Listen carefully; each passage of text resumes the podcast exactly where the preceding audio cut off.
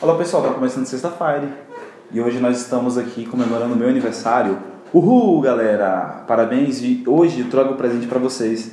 Antes de mais nada, solta a vinheta! Sexta-feira Podcast.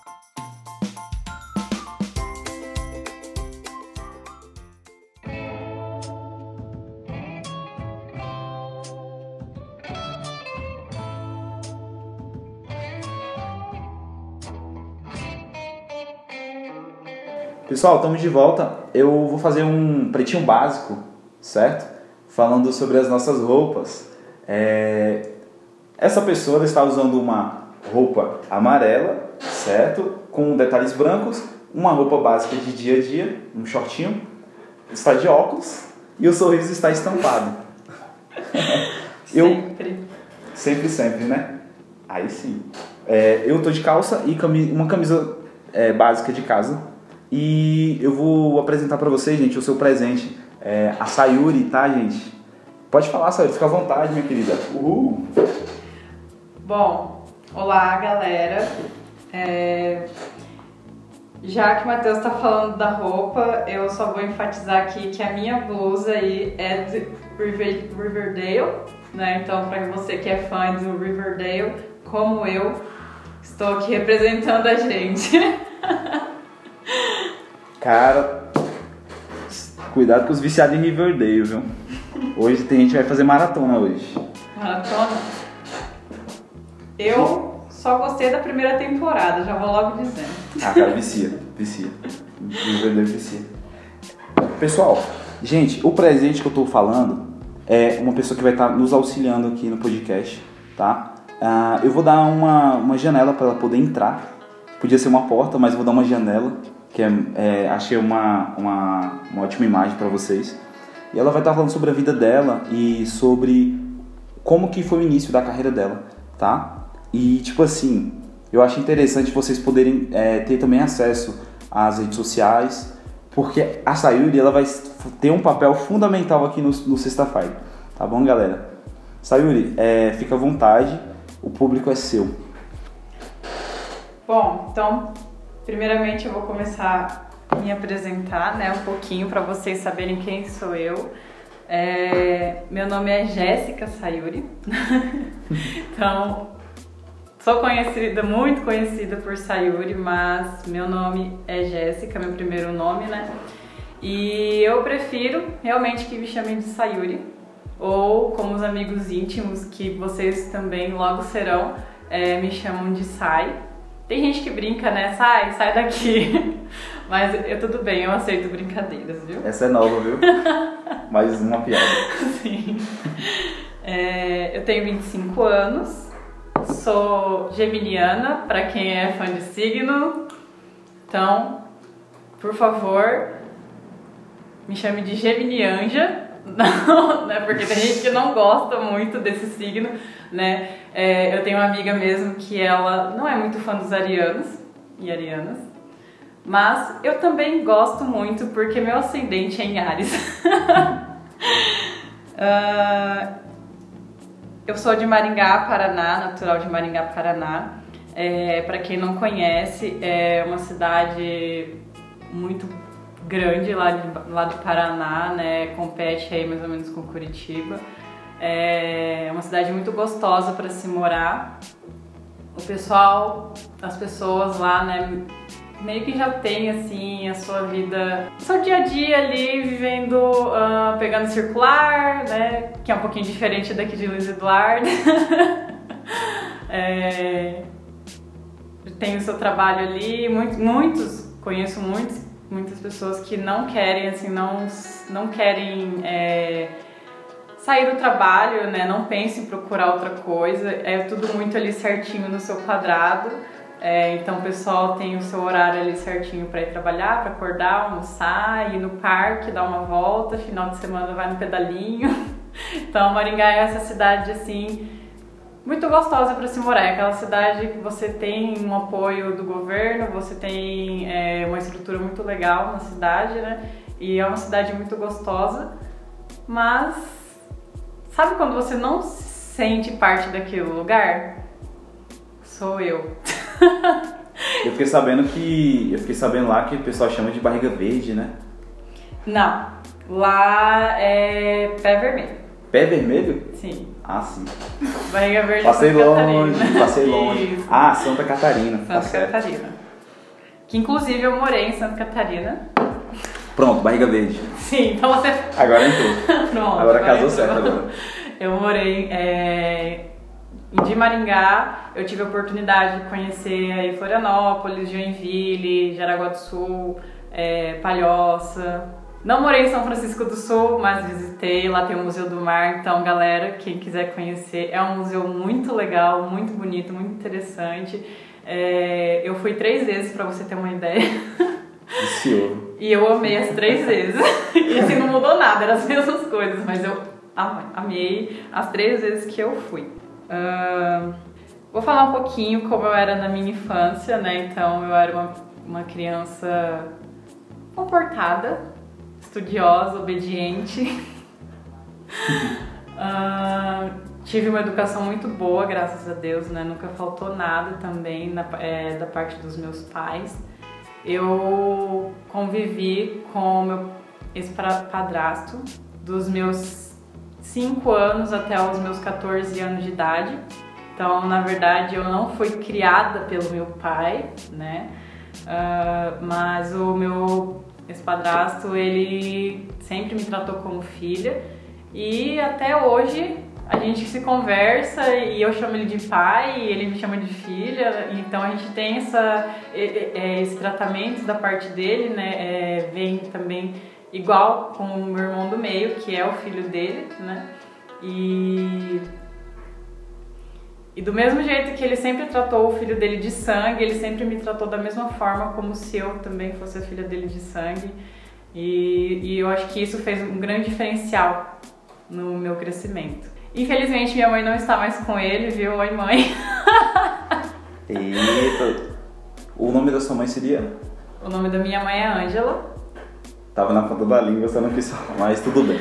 Ângela, o nome do meu pai é Júlio. Meu pai, ele já faleceu. Ele faleceu, eu tinha 12 anos de idade, né? Mas como é, eu não convivi, eu não tive esse crescimento com ele, eu acho que não... Assim, poderia ser muito mais doloroso, não vou dizer que não foi, mas... Como eu falei antes, como eu tive assim, eu não, é, eu não deixei de ter um pai em momento algum da minha vida. Então, é, tudo serviu como um apoio ali na hora que, que eu precisei nesse momento, né? E meu pai era uma pessoa maravilhosa, eu não tive a oportunidade né, de conhecer ele do jeito que eu queria, fazer parte da vida dele como eu queria, mas quando eu falo dele, eu pergunto dele para as pessoas que conheceram ele, todo mundo fala super bem dele, todo mundo tem algo muito legal e bonito de dizer sobre ele, então isso já me deixa muito orgulhosa. Ah, e também tranquila, né? Você receber notícias do pai que o pai é isso, pai aquilo é pai. É ruim, É, meu, Tá bom. não, meu pai foi um super pai. Ah, então, como eu disse, atualmente eu moro em Luiz Eduardo Magalhães. É, Luiz Eduardo Magalhães, eu falo que foi a minha professora de vida. foi o que virou a minha chave da vida para eu pegar um direcionamento na minha vida e, lógico, né, teve outras coisas também. Eu agradeço muito a Deus, primeiramente, né, por estar hoje aqui e ser quem eu sou e ter passado por tudo que eu passei. Mas é, Luiz Eduardo realmente me trouxe uma visão de muita coisa, mudou totalmente quem eu era, questão de pensamento, de julgamento, de, de decisões, de pensamento.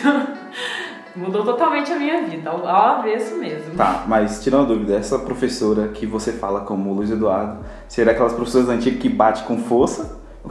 Ou uma professora mais cotidiana nosso hoje? Mais tranquilo, que conversa? Como que foi essa professora, essa Luiz Eduardo? Eu penso que foi aquela, aquele tipo de professora assim, sabe aquela professora que pega no seu pé? Você fala, essa professora ela me odeia. Só que depois lá no final você fala, poxa, realmente, ela pegava no meu pé, ela fazia tudo o que fazia porque ela realmente se importava, né? Então eram 40 alunos na sala de aula e ela só pegava no meu pé. Ô professora Lidinalva, perdoe aí. É porque de escola, aula de ciências, tá?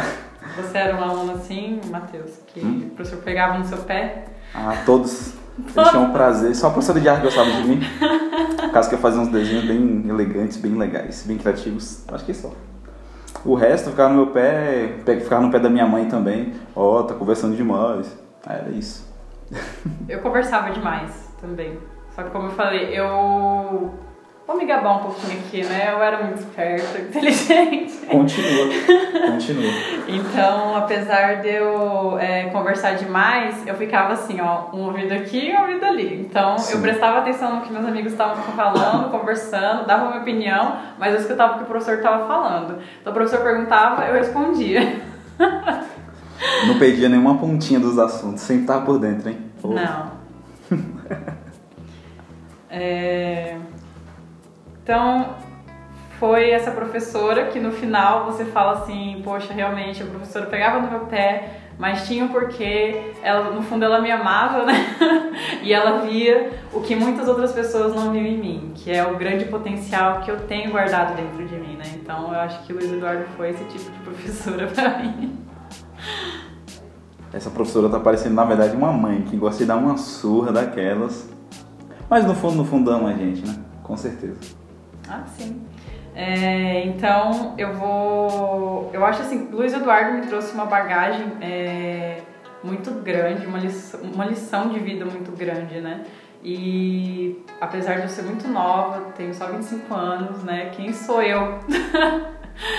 só 25 anos, é, eu acho que as pessoas da minha idade, ou a maioria delas, também pensam da mesma forma. Poxa, eu vou lá num podcast, mas eu vou falar o quê? Eu não tenho nada de interessante da minha vida, eu apenas vivo. Apenas vivo. Ok. e eu acho, então eu tô aqui para trazer para vocês, né, é, mostrar para vocês que tudo, desde lá da nossa infância, é, tem, uma, tem uma importância. Mesmo que você não ache, eu falo assim, poxa, a minha vida é pacata, né? Ela, comparada à vida da, da outras, de outras pessoas que batalham mais que eu, que sofrem mais que eu, que lutam mais que eu, é, a minha vida é um nada ali, né? Que tá ali parado, quietinho. E eu só tô aqui respirando e fazendo a minha parte para falar que eu não tô fazendo nada. né? E então eu é, eu tô trazendo aqui para você, vou trazer um pouquinho da minha história, da minha bagagem aí de apenas 25 anos, que pra mim tem sim é, muita importância, tem muito valor e conforme eu fui conhecendo pessoas, é, eu vivi uma vida que eu não tinha muito acesso a muitas pessoas e ou até poderia ter, porém eu não era aberta para as pessoas. Então eu sempre fui muito fechada. Eu não queria contar da minha história, até por pensar um pouco assim, né? Eu não tenho nada interessante para te contar hoje. e e depois que eu tive a oportunidade de conhecer pessoas novas, é, conhecer opiniões, outras opiniões e poder contar um pouquinho da minha história, eu vi o quanto a minha história tem importância e tem valor, porque essas pessoas ficavam maravilhadas. Elas falavam assim: Meu Deus, você com 25 anos já passou por tudo isso, você fez isso. Eu, se eu fosse você, teria sentado, chorado e ligado pra mãe, entendeu? Quantas atitudes, hein? Pois é. É, Então, como que eu posso começar? É, Eu acho que, é, como eu falei, a minha virada de chave foi o Luiz Eduardo, mas a minha história não começou em Luiz Eduardo, né? Eu comecei a trabalhar muito cedo, tinha 16 anos de idade. No começo foi só por querer criar uma independência. Então eu queria uma roupa, mas ao mesmo tempo eu não queria pedir para minha mãe, porque a minha mãe, eu sempre vi minha mãe como uma pessoa, ela sempre me passou, né, é, essa visão de mãe batalhadora. Né? Então, olha, eu tô aqui fazendo isso para sustentar a gente, para dar, colocar nossa comida ali na mesa. Então, eu sempre tive essa visão da minha mãe, né? É, nunca, como eu disse antes, nunca faltou nada na minha infância, em nenhum momento da minha vida. Então, eu falei assim, poxa, eu vou fazer minha parte, vou trabalhar e eu mesma vou comprar. Então, comecei a trabalhar com os meus 16 anos. Passei por vários, vários lugares, eu não fui aquela pessoa que começou a trabalhar num lugar e ficou muitos e muitos e muitos anos naquele mesmo lugar. É, eu passei por várias experiências é, de trabalho. Eu no começo era aquela pessoa que, até por, fal, é, por ser leiga é, e não saber exatamente o que eu queria, eu se eu se tivesse acontecendo alguma coisa ali no meu trabalho que eu pensasse assim, olha, não tô feliz com isso daqui. E amanhã mesmo eu chegava lá e pedia minha demissão, falava, olha, não, não tô gostando do que eu tô fazendo, tchau, vou procurar outra coisa. Mas quanta atitude. é, eu era esse tipo de pessoa. Ou se eu visse que eu não estava sendo valorizada, eu também ia lá e procurava outra coisa. Para mim não, não tinha importância de estar tá, é, largando aquele, aquele trabalho. É, eu sempre pensei assim, ah, eu, eu largo esse aqui, mas eu vou achar outro. então eu já fui de, de balconista a entregadora de panfleto a gerente. Cara, entregador de panfleto, mano, já entreguei panfleto, é da hora. É, é, é bom, é uma experiência diferente, é Sim. interessante. Então, eu acho que isso também me abriu um pouco aí os olhos para muita coisa, é, falando da questão profissional.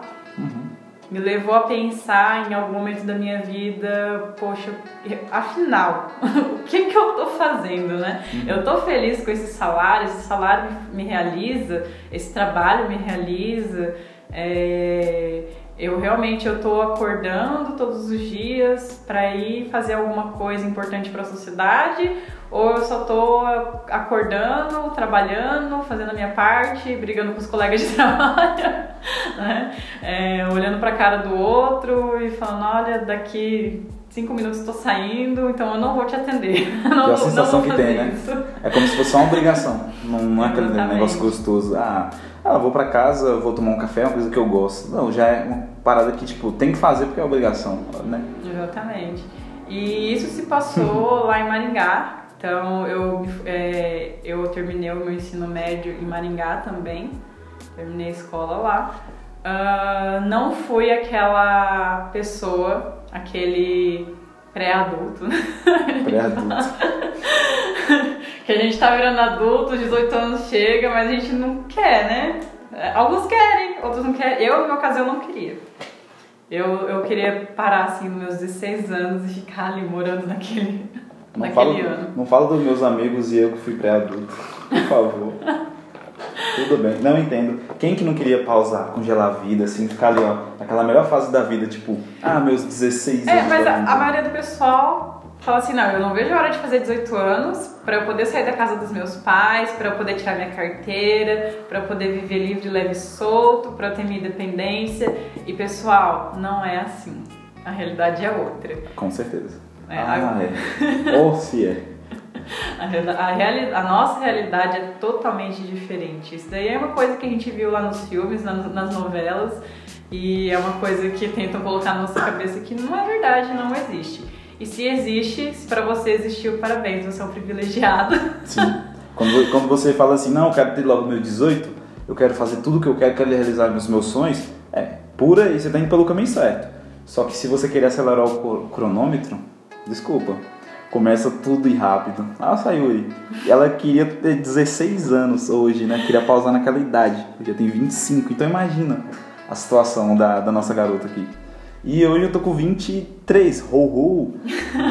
E é muito rápido, passa muito rápido a vida, entendeu, gente? Passa, passa demais. Vai chegar uma hora que você vai falar assim: Meu Deus, o que, que eu tô fazendo da minha vida? O que, que eu fiz? Sim Poxa, eu tenho 23 anos, eu, eu não fiz nada. eu só dei trabalho, só prejudiquei algumas pessoas aí, reclamei na vida que nada tá bom, nada dá certo, né? Uh, então eu não fui esse, esse tipo de pessoa que saiu do, do ensino médio e já entrou prontíssima para a faculdade, é, podendo ali ter o privilégio de poder estudar e não precisar trabalhar, né? É, não tive essa oportunidade aí, meu irmão tem. Parabéns, Matheus, que é o seu xará. Parabéns, meu xará. Eu falo pra ele, ó, aproveita todos os dias, porque eu não tive essa oportunidade. então, pra você ver que, que interessante, né? Eu e meu irmão, a gente foi criado pelos, pela mesma mãe e pelo mesmo pai. Porém, olha só que rumo diferente tomou a vida de cada um. Foi pra esquerda ou pra direita, né? Eu comecei a trabalhar desde cedo, ele até hoje não trabalha. Meu irmão vai fazer 20 anos. Então, é, eu, como eu disse antes, né, eu não, não saí do ensino médio, já entrei na faculdade e me formei muito cedo, não fiz isso. Porque eu não sabia o que eu queria.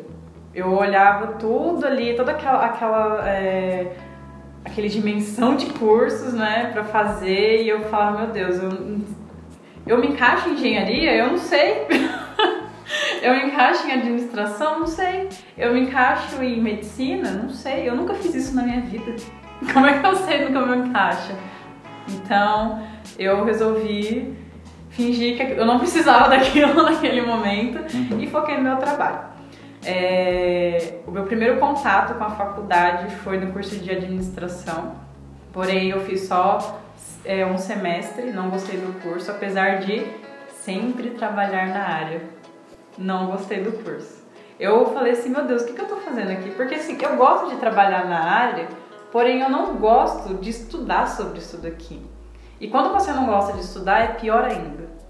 Aí que você. aquilo que você tá fazendo não tem sentido nenhum pra, pra você. Tipo, o curso ele veio pra mostrar um reflexo de que o quão ruim era o trabalho. Exatamente. E quão ruim era. E aí desisti, tranquei, né? É, não voltei atrás mais. Porém, não foi totalmente um tempo perdido, porque eu meio que me encontrei ou pensava que tinha me encontrado. Mas assim, foi alguma luzinha ali no fim do túnel, porém eu não saí do túnel. Eu continuei lá no túnel. Uhum. eu só tava vendo a luz, mas não saí de lá. É, eu passei, a única matéria que eu passei foi psicologia organizacional. E aquilo ali eu parei para refletir um pouco. Eu falei, poxa, de oito matérias ali que tinha, eu só passei em psicologia organizacional. E era a disciplina que eu mais faltava. Eu quase não ia, eu não assistia muito aula, não estudava muito sobre. Fui estudar uma semana antes da prova e passei. E eu falei assim, talvez, talvez, talvez tenha um pouquinho de, de, de mim ali naquele, naquela disciplina, né? Um pouquinho aqui na psicologia, porém eu não conhecia psicologia. O que é psicologia? Não faço a menor ideia. Então, também não fui atrás. Aí eu larguei mão. Imagina. Tipo, é igual, é igual a comparação do poker. Quem joga poker profissional tem a tendência de perder mais e também ganhar mais. E tem uma pessoa que não sabe nada, pega duas cartas e ganha toda, o, todo as fichas da mesa e fica rico. Exatamente. E foi o que aconteceu com você. Muito claro isso. Verdade. E aí você vai falar assim, né? Você vai se perguntar, isso foi sorte, tipo, você ter ganhado no poker sem não, sab não sabendo nada, não sabendo jogar, isso foi sorte ou era para acontecer? Eis a questão. Por que, que você foi jogar poker se você não sabia jogar? Entendeu? Então, você tem que pensar na sua vida de uma forma assim, de que as coisas estão interligadas e que elas têm que fazer um sentido no final. Sim. É como a fé e a razão, né? Exatamente. Se você for só na fé, você pode cair no buraco e ficar achando que, que os anjos vão te pegar. Você tem que lembrar que tem uma razão. Ó, tem a lei da gravidade. Lembra que no buraco tem um buraco ali em tal, em tal velocidade que você correr, você pode cair e se machucar? Tudo tem uma razão, seria, né? Verdade. E eu não falei dessa parte, mas enquanto eu estava ali trabalhando, vivendo a minha vida. Vida pacata, né? minha vida pacata, doce pacata é, eu tinha um namorado, então eu estava namorando. Eu namorei dos meus 15 anos, comecei a namorar dos meus 15 anos e até os meus 24 anos de idade. então eu namorei assim, então eu estava assim compromissada até ano passado. É, nesse tempo. Você chegou a casar até ou não? Não casei no papel, Porém, eu vivi uma vida de casada, né? Ah, é, a gente, eu, eu morei com ele, por exemplo, eu, eu, eu comecei a namorar com ele, a gente namorou assim uns quase três meses, e aí eu fui levando uma blusinha, fui levando uma escova de dente, é, fui levando um sapatinho, ah, dorme aqui pra ir no trabalho no outro dia. E assim foi indo e quando eu vi, estava morando junto com ele. Então, é, e aí isso aí durou lindos e nove, no, é, lindos oito anos, né? Isso, nossa, passou rápido, hein? Passa rápido. Mas enfim, é, mas você tá falando que durou, então tipo, finalizou? Sim. Ah, entendo. Que pena. mas hoje, hoje você hoje ocupa a grande parte do seu tempo que seria a atenção de alguém para pro estudo. Você dedica hoje pro estudo de algum estudo, algum curso, alguma coisa? Então, é, eu vou chegar lá, eu vou falar dessa parte. Mas é só pra é, não, não perder um pouco assim. Poxa, mas ela tava lá em, em Maringá trabalhando, Agora já depois tá. já tá ali em Luiz Eduardo. Então o que acontece é, foi o seguinte, eu estava, sempre vivi em Maringá, né? é, eu conheci Santa Catarina na minha infância, porém acabamos voltando para Maringá. E então boa parte da minha vida, da minha adolescência, na verdade, eu vivi em Maringá, conheci o meu ex-marido em Maringá, ficamos cinco anos em Maringá é, juntos ali. E quando ele era criança, ele morou aqui em Luiz Eduardo.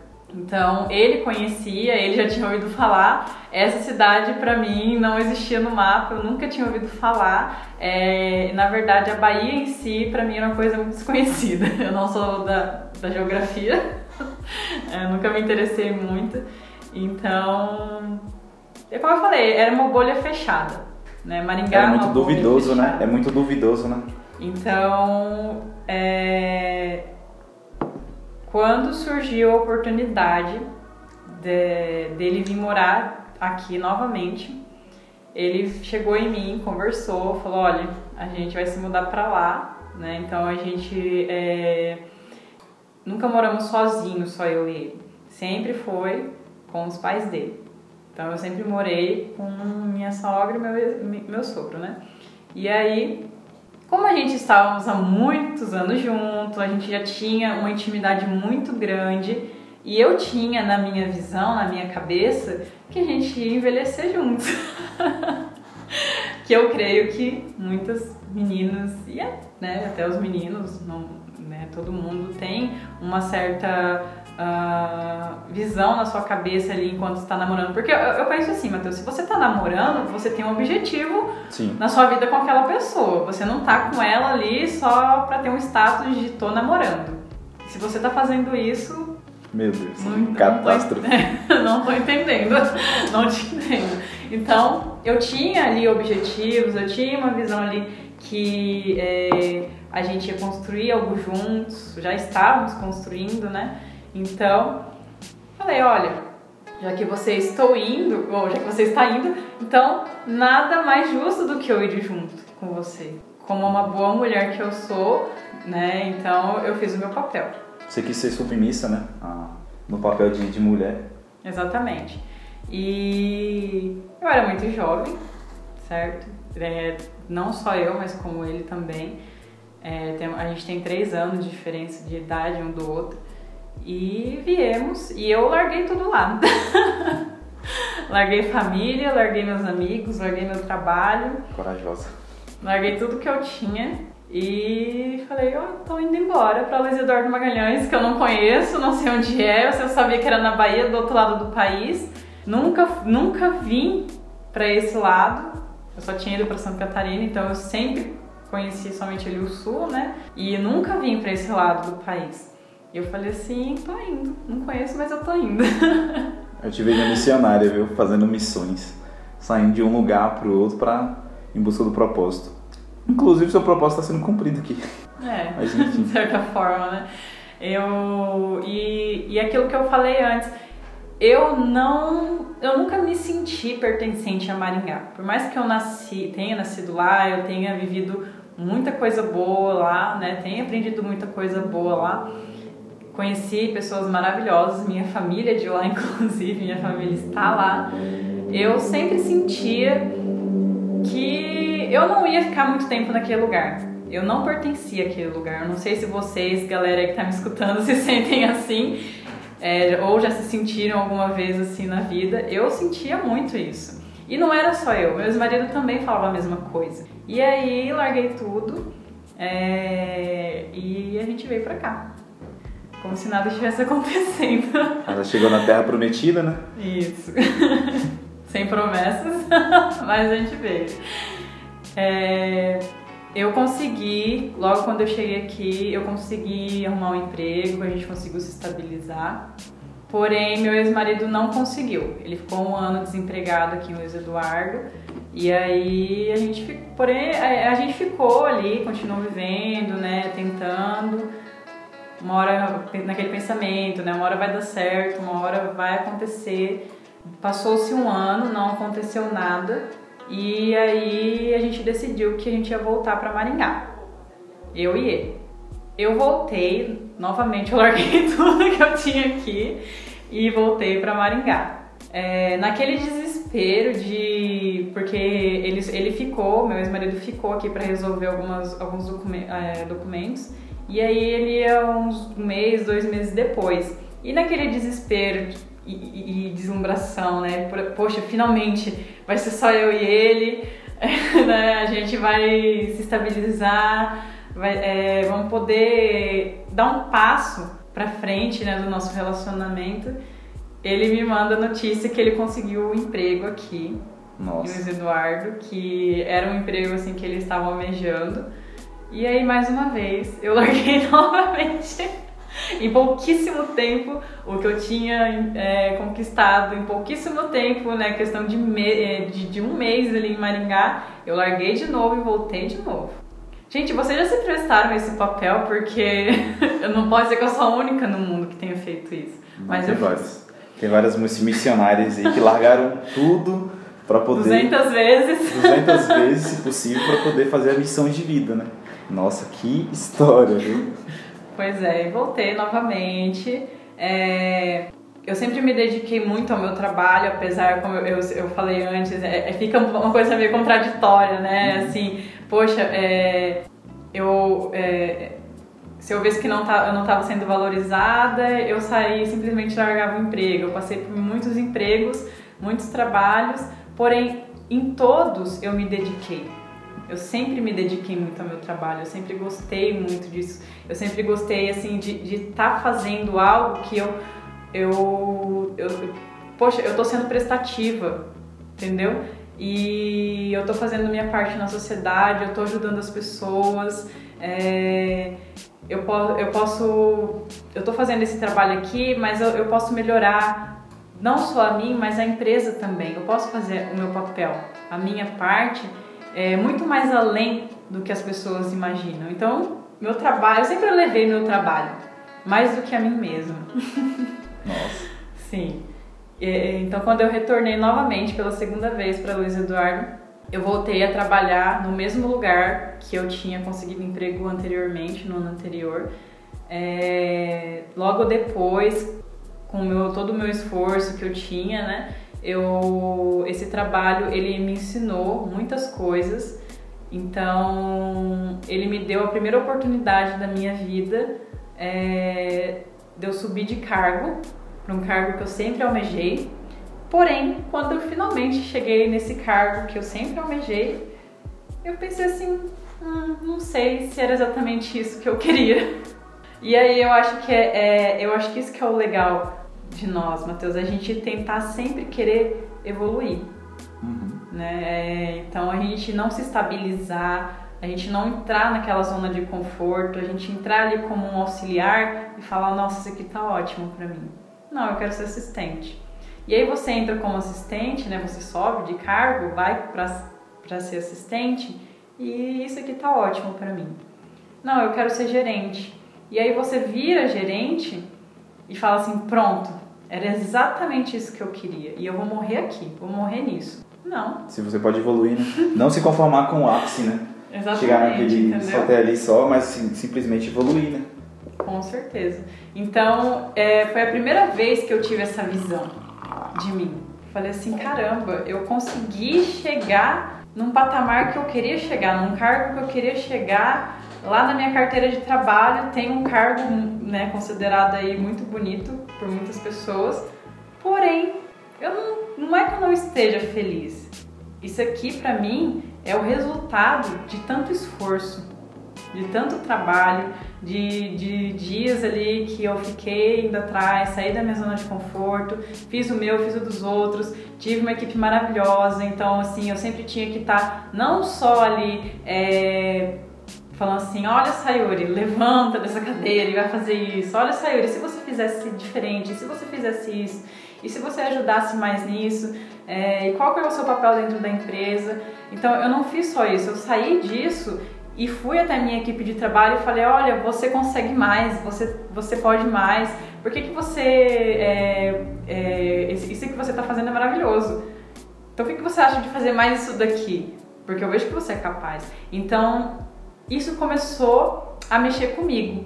Quando eu vi que eu tinha capacidade de estar tá, é, colocando as pessoas para olhar para elas e falar assim, poxa, eu realmente posso mais. A Sayuri veio, elogiou meu trabalho, só que ela falou que eu posso mais.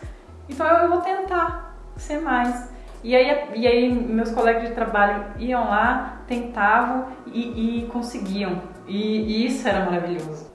E eu acho que quando você chega nesse resultado, assim, de sentir isso né, no seu trabalho, isso é muito é, recompensador. Gratificante demais, nossa. Você poder ser uma, uma uma mineradora, né? Uma, igual eu falei uma vez no podcast, você poder minerar algo de bom onde a pessoa não vê. Acho que é tanta problemática que a gente vive, né? Que aí as pessoas acabam ficando tristes, acabam desanimando do próprio emprego. Às vezes tem um emprego, tipo, o, um dos melhores. Maravilhoso. E, e aí a, e o bom é que sempre tem esses mineradores. Seria você, o papel da, da Sayuri, né? Chegar e tirar um diamante de onde não. que a pessoa não a vê. A gente vai lapidar. Isso, justamente. Né? a gente enxerga ali, como você falou, a pedra, mas ela é um diamante. Então a gente vai lá e lapida ela. E agora você imagina que diferença isso faz na vida dessa pessoa. Sim, com certeza. Nossa, muita coisa. E às vezes uma palavra que você pode se declara na vida da pessoa. Tem algumas palavras de desânimo, né? Que é o, que é o nosso cotidiano tem muito isso. De é desânimo. Que, que coloca para baixo, te chuta, te pisa e você se sente um, um lixo né? Só que quando essas pessoas entram na nossa vida, nas nossas vidas, elas entram e parece que transformam água pro vinho. Porque é, poder ter a capacidade de te colocar para cima, sabe? De poder mudar o seu dia com uma, uma simples palavra. Ah, você é melhor, você consegue. Ser é um motivador. Isso é muito da hora. Exatamente. Imagina o tanto de amigos que você deve ter conseguido ou arrasado os corações de por tão, por tão gentileza. Só falar uma coisa que já estava lá, né? Que louco. Isso mesmo. E então eu eu comecei a ver um diferencial nisso. É, eu, eu comecei a ver um diferencial primeiramente na minha equipe de trabalho porque eu via que isso eu não sei como afetava isso eles é, lá fora mas eu via como afetava o trabalho deles, o resultado do trabalho.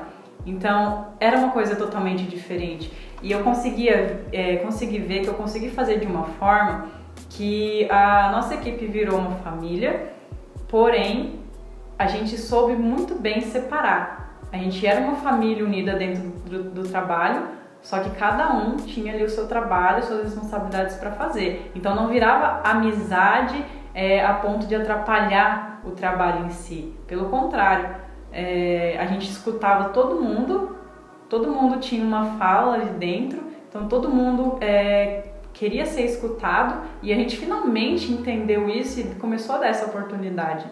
E, e isso começou a, é, a, resultar primeiramente no trabalho em si, né? É, no resultado ali, e depois começou a refletir em mim.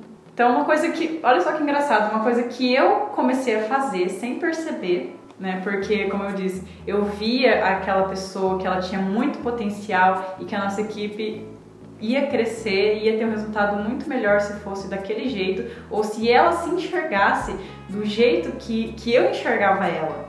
Porém, eu, eu não, não sabia é, me enxergar. Não, mas às vezes, as, muitas das vezes, a gente, se, se eu falar assim, Sayuri, você é uma pessoa muito talentosa. Uhum. Se eu vi isso em você é porque eu tenho isso em mim. Entendeu? Eu já enxerguei isso em mim, entendeu? Tá. Às vezes, às vezes pode ser desse, nesse nível de reflexo, entendeu? Mas, Sim, pode ser. É, Aham. tem, é, a gente costuma dizer que a gente só oferece aquilo que tem. Sim, não, Né? Mas eu não enxergava. entendo. Eu, eu, eu até poderia ter, Mas seria um. mas seria eu não, eu não via isso em mim. Mas era autoestima? Algo, algo assim? Ou não? Também. Também? Eita, aí vem os fatores. Sim. É, eu não vou dizer que essa, essa Sayuri ali que não se enxergava, que enxergava todo mundo, mas não se enxergava, é, ela, ela foi resultado de um, de um casamento que, que aconteceu, é, um, casamento precoce, certo? É, não foi só isso, logicamente. Mas isso teve uma grande influência na minha vida. Então eu sempre, depois, é, é, de- depois de algum tempo, eu sempre costumei a colocar o meu ex-marido na frente de tudo, inclusive de mim. Entendo.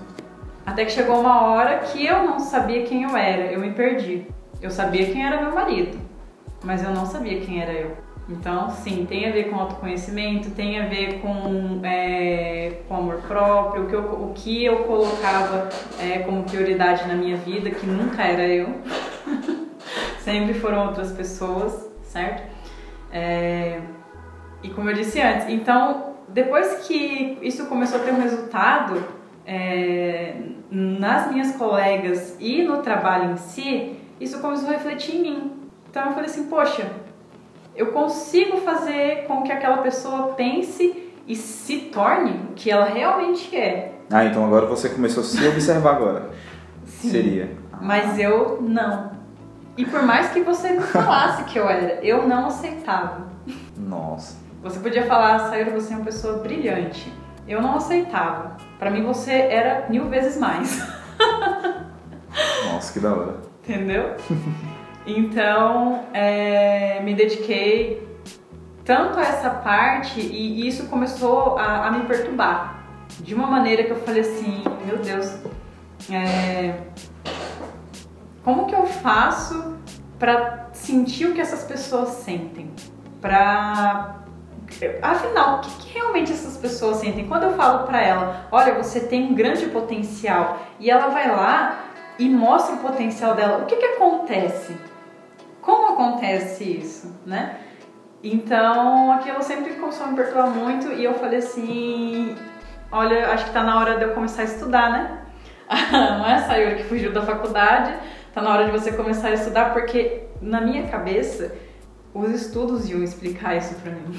Isso tá dá- nos livros. Te dá mais uma clareza, né? Exatamente. Então, assim, poxa, se, se ninguém até hoje conseguiu explicar isso pra mim, a resposta tá lá na faculdade. Que foi uma, uma etapa que eu pulei da minha vida. o estudo eu, eu pulei. Então, assim, eu sabia muito de prática, mas na teoria eu não sabia quase nada. Era coisas que eu pensava, imaginava e falava assim, ah, pra mim isso aqui parece correto, eu vou fazer. Entendeu? e aí, eu fui no curso que eu achei que poderia me ajudar naquele momento, não só a mim, mas no meu trabalho, que é o recursos humanos.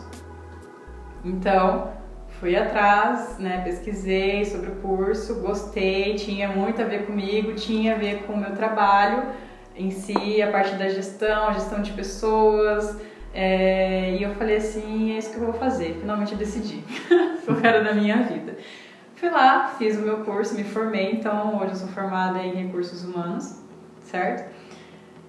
É... E pra mim tinha acabado ali. Falei, pronto, eu fiz, eu fiz, eu fiz meu papel aí na sociedade, me formei, agora eu posso falar que eu sou uma pessoa formada na faculdade. Eu fiz meu ensino médio, eu fiz a minha faculdade, eu trabalho, pago minhas contas, não devo nada a ninguém. Siga a vida pacata. Exatamente. Pra mim, eu tinha saído da minha zona de conforto. Não que eu não tenha saído. No momento que eu resolvi estudar, eu saí muito da minha zona de conforto. Certo? Mas, no momento que eu terminei, eu também voltei. É, vamos descansar um pouco, né? É, vamos descansar uns anos aí e ver depois o que que eu quero da minha vida. É, porém, não era isso que a vida queria de mim. É, eu fiquei na gerência pouquíssimo tempo. Eu fui gerente apenas por seis meses. Nossa, meio ano. Sim, foi pouquíssimo tempo e, e eu fiz muita coisa. Tipo, esse, esse meio ano pra mim parece que foi cinco anos de trabalho ali trabalhado, sabe? Por tudo que eu, eu, eu fiz, não só por mim, pela empresa e pela minha equipe. Então foi muito gratificante. Tanto é que eu, eu não tive. É, assim, eu fiquei triste por, porque, como eu falei antes, é, era um cargo que eu almejava, né? Não só eu, muitas pessoas almejam. E eu ia largar esse cargo por um cargo menor. que corajosa. Sério, você larga. Cara, você construiu tudo isso em seis meses para poder descer lá, lá, lá embaixo, lá no. Exatamente. Eu subi lá no topo da escada e falei assim, e aí me veio uma oportunidade muito boa, né? Lógico que eu não ia assim sair chutando né, tudo, jogando tudo para trás, por uma coisa que não fosse realmente importante. Então, eu, é, eu enquanto eu estava lá no topo da escada, surgiu uma excelentíssima oportunidade de troca de, de trabalho, de empresa. Porém, como eu disse antes, esse cargo era menor, ele era mais baixo. Hum, entendi. E eu falei assim: é agora que eu vou descer as minhas escadas. Com um pé na frente do outro. sem abaixar a cabeça. E fui. Linda e bela. Enfrentar minha vida mais uma vez. Vamos apostar mais uma vez na sorte. E agora vamos. Não, seja uma ótima jogadora. Sempre teve sorte, mesmo passando dificuldades. Sempre foi uma ótima jogadora. E na vida, você se deu bem, pra caramba. E é interessante porque é, desses momentos você parou.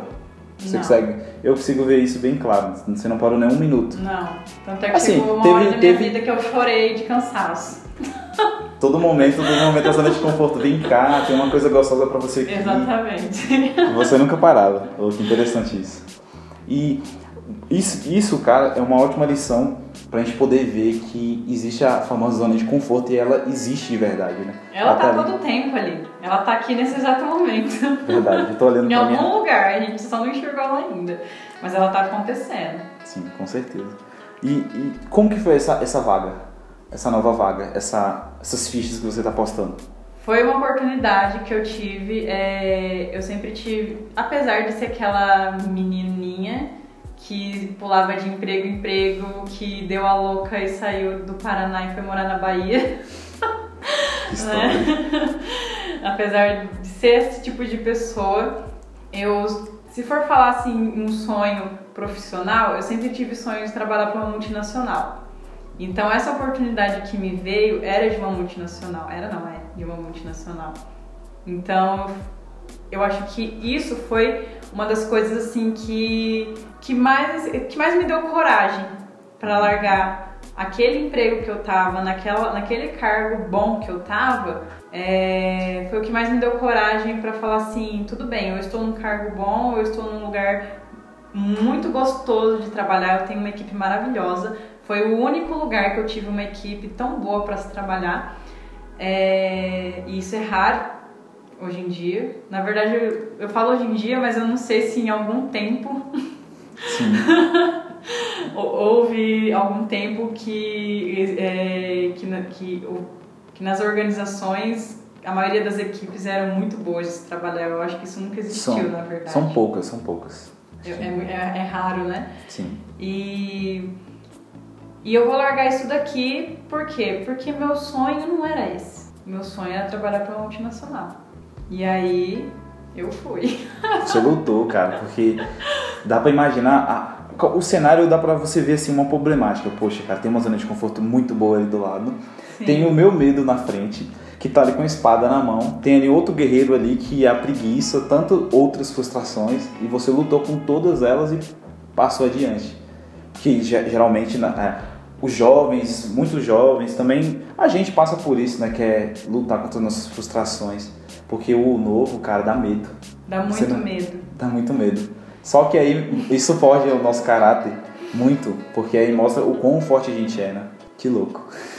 É, na verdade, mostra o, tão, o quão forte a gente é, só que não mostra o quão forte a gente realmente é.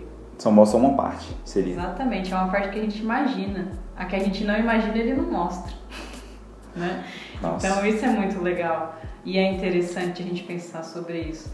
E então eu comecei ali um novo trabalho, né? Isso foi final do ano passado.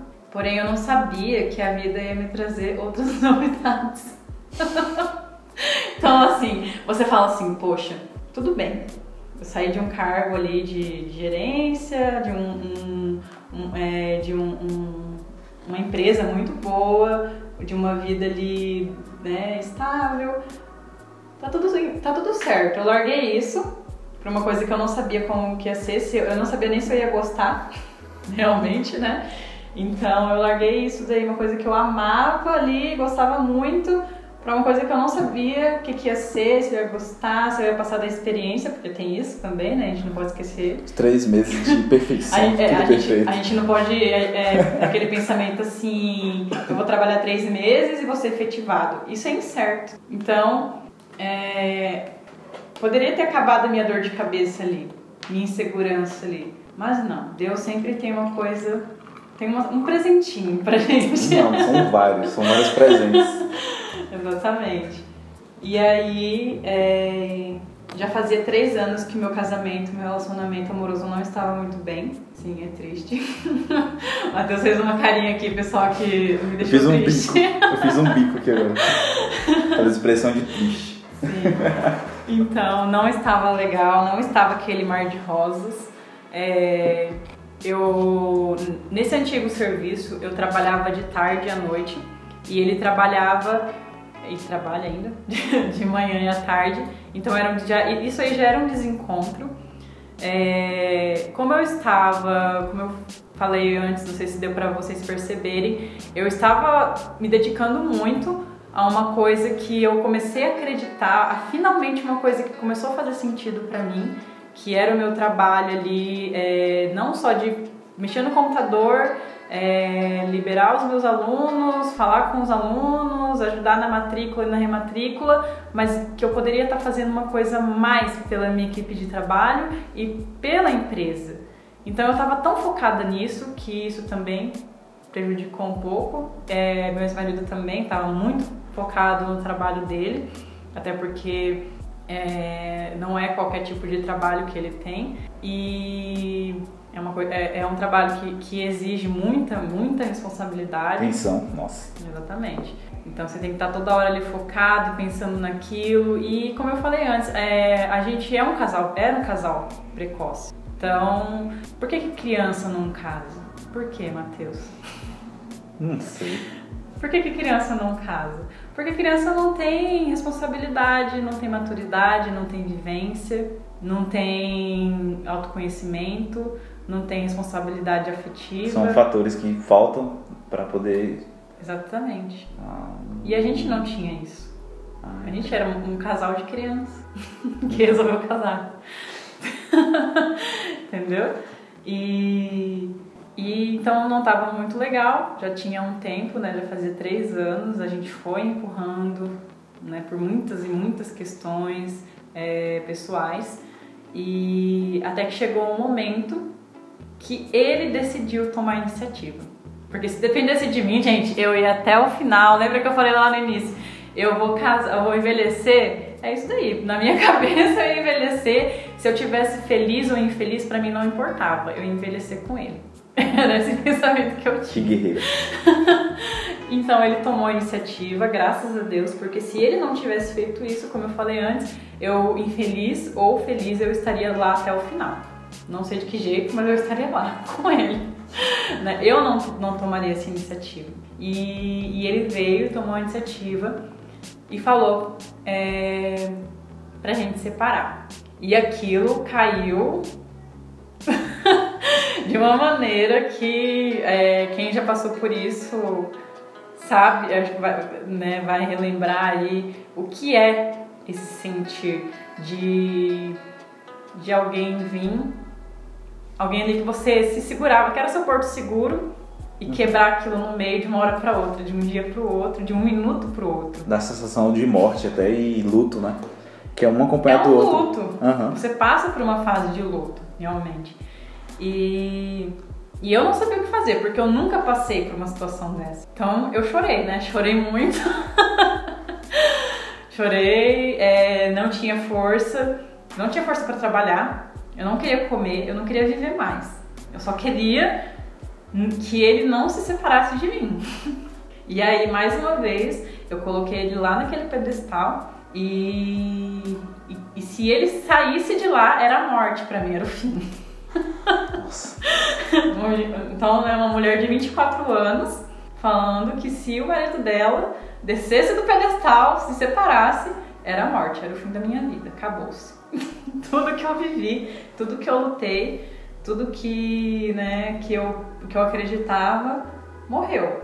Né? Então eu não, eu pensava assim, eu não vou mais viver. Eu vou viver pra quê sem ele? se eu não tiver ele do meu lado. Você vivia, você vivia os sonhos dele também? Então, consequentemente, porque eu vou dar um exemplo. É, eu chegou um certo momento do relacionamento até é, a, a, quando eu fui embora para Maringá, né? Que eu voltei para Maringá e entrei naquele desespero e, e, e um mix de emoções que era desespero, com felicidade, com ansiedade, porque finalmente a gente ia morar junto, só eu e ele. Então eu eu sempre é, chegou então eu sei que chegou um certo momento do relacionamento que eu queria isso, eu não, eu não queria mais morar com os pais dele, eu queria o nosso cantinho, A independência, né? isso, viver a nossa vida, né, é, mais pra frente ter nossos filhos. E ele não, ele sempre colocava um obstáculo na frente disso. Ah, porque ah, é, vai ficar mais caro, porque a gente não tem condição. Só que eu só. É, e isso, isso é muito interessante, é, Matheus. Se você for ver, as respostas, logicamente, elas estão sempre no final, certo? Só que é, a gente luta tanto contra isso que a gente acha que o final vai ser infeliz, certo? A gente não pensa assim de uma forma. Ah, como que eu posso explicar? Eu tô passando por isso, né? É, isso aqui, isso aqui tá sendo, nesse momento, isso aqui tá me, tá me trazendo tristeza, certo? Mas eu posso fazer alguma coisa com isso. Pode contornar? Exatamente. Toma proveito também. Porque a resposta que eu falei, a resposta lá no final, a gente sempre vai pensar que vai ser uma resposta infeliz. E não é bem assim. Hum, faz muito sentido. Certo? Então, é, eu. Então, quando ele, ele colocava os obstáculos pra gente não sair da casa dos pais dele, é, pra gente não ter o nosso cantinho, a nossa vida, né? É, eu só fui enxergar. Naquele momento que ele falava aquilo, ele tinha razão pra mim. Eu pensava assim: não, realmente, ele tem razão. Isso, isso, isso vai acontecer se a gente sair da casa dos pais dele. Só que quando eu finalmente é, tinha uma situação, uma situação financeira boa e ele também, por que, que a gente não saiu da casa dos pais dele? Hum, como, como se ainda tivesse um empecilho ainda, né? Entendeu? Tinha, uma certa, tinha um certo lado financeiro que podia ser um, uma base, né? Já para pelo menos iniciar. Entendeu? Uma, essa desculpa mesmo era, foi uma desculpa que estava bem clara também. Sim, então assim, eu, eu sempre, é, é, como vocês, acho que vocês não perceberam, né? Mas eu sempre é, tô pronta. Verdade. Né? Não, mudança. não deu pra perceber, né? Sempre o, cam- o caminhão de mudança sempre tá do Na verdade, assim, eu não tô pronta, eu estou com medo, mas eu tô indo. da... né? Com certeza. Então, eu sempre fui assim. Eu sempre fui aquela pessoa que, que nunca colocou um obstáculo. Eu sabia que o obstáculo existia, ele poderia existir, mas eu não colocava ele ali. Se ele quisesse aparecer, ia aparecer naquele momento, mas, mas eu nunca coloquei, eu nunca considerei. E ele não. Então, eu fui entender que ele nunca quis e que eu sempre vivi os sonhos dele. Eu sempre vivi a opinião dele. Eu sempre vivi a decisão dele. Então, por que, que eu não conseguia enxergar aquela Sayuri naquela empresa que motivava todo mundo a mudar mas eu não, né, que, que eu vi um potencial muito grande nas pessoas, mas eu não vi esse potencial em mim. Porque você observava ele. Porque eu era ele. Resumindo, né? O papel da Sayuri atuando com o ex. Sim, meu papel era, era viver a vida dele. Esse era meu papel na sociedade até então. E, e hoje eu percebo isso. Mas para mim perceber isso, eu tive que passar por muitas coisas. É, eu tive que passar por uma mudança de vida que eu não estava esperando. Então, é, quando ele pediu pra gente separar, foi aí três meses, longos três meses de muita dor e sofrimento, porque, como eu disse antes, né, pra mim era uma vida que, que se eu perdesse ele, eu ia acabar. Então, durante esses três meses, eu me sujeitei a tudo. Então, vou dar um exemplo aqui. Desde o início do nosso namoro, quando a gente começou a namorar, no início o celular, é, os nossos celulares não tinham senha, eram desbloqueados. Então, é, ele tinha acesso às minhas informações, eu tinha acesso às informações dele. Depois, quando ele decidiu colocar a senha no celular dele, é, e eu também decidi, por segurança, a gente colocou senha nos nossos celulares, só que é, ambos tinham senha um do outro.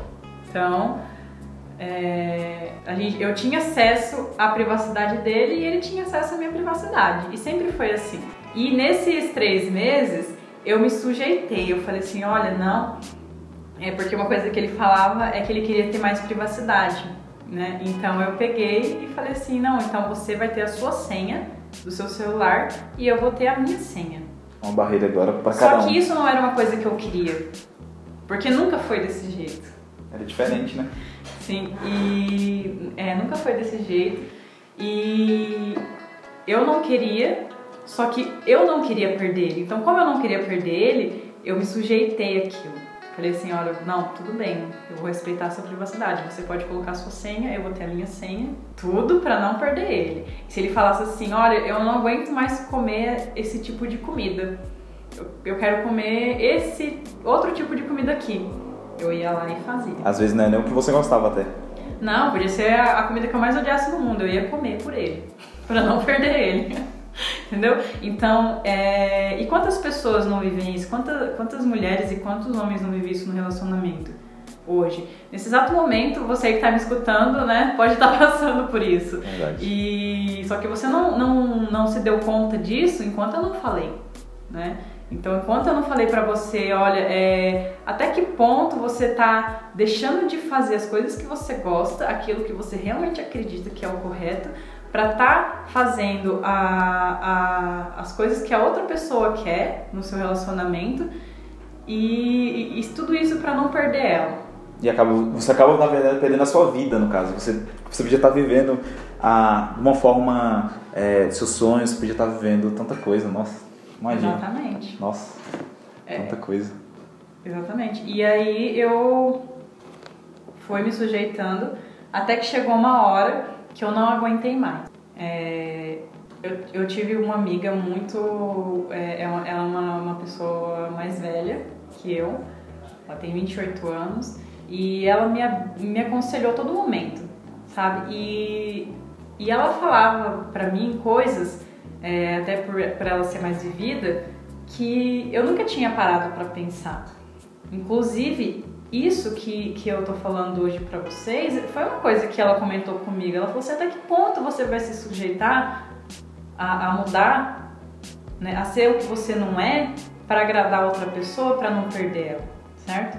E aí eu comecei a ver que, que além de eu estar fazendo tudo isso, eu não era valorizada ainda mesmo tava, fazendo, tava, agradando a pessoa, você tá agradando a pessoa e você ainda assim é rejeitado.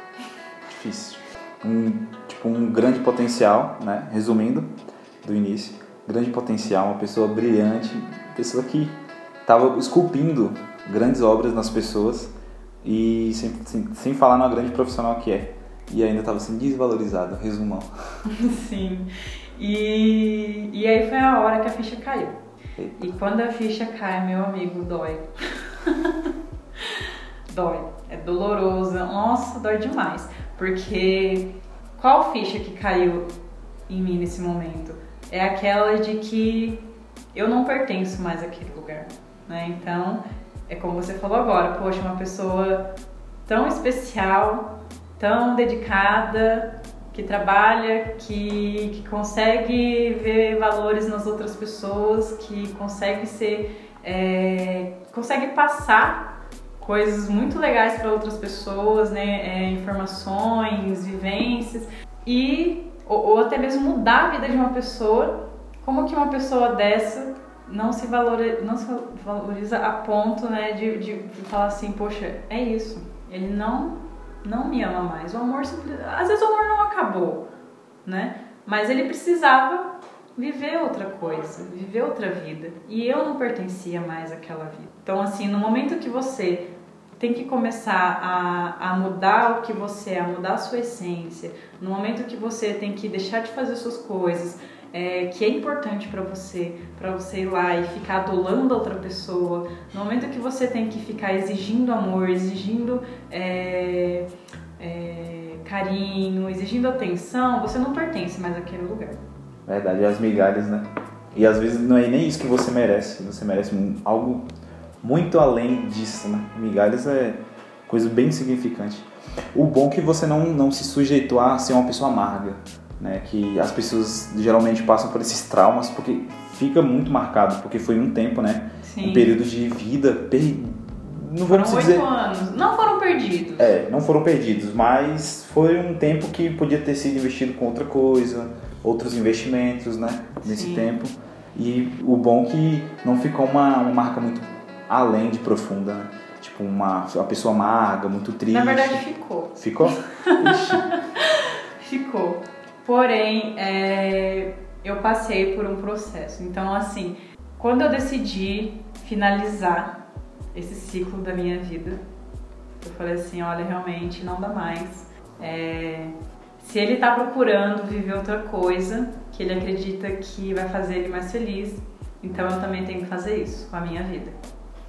E aí eu fui, a gente é, se separou de vez né? É, eu saí da casa dele, saí da casa dos pais dele e fui viver minha vida.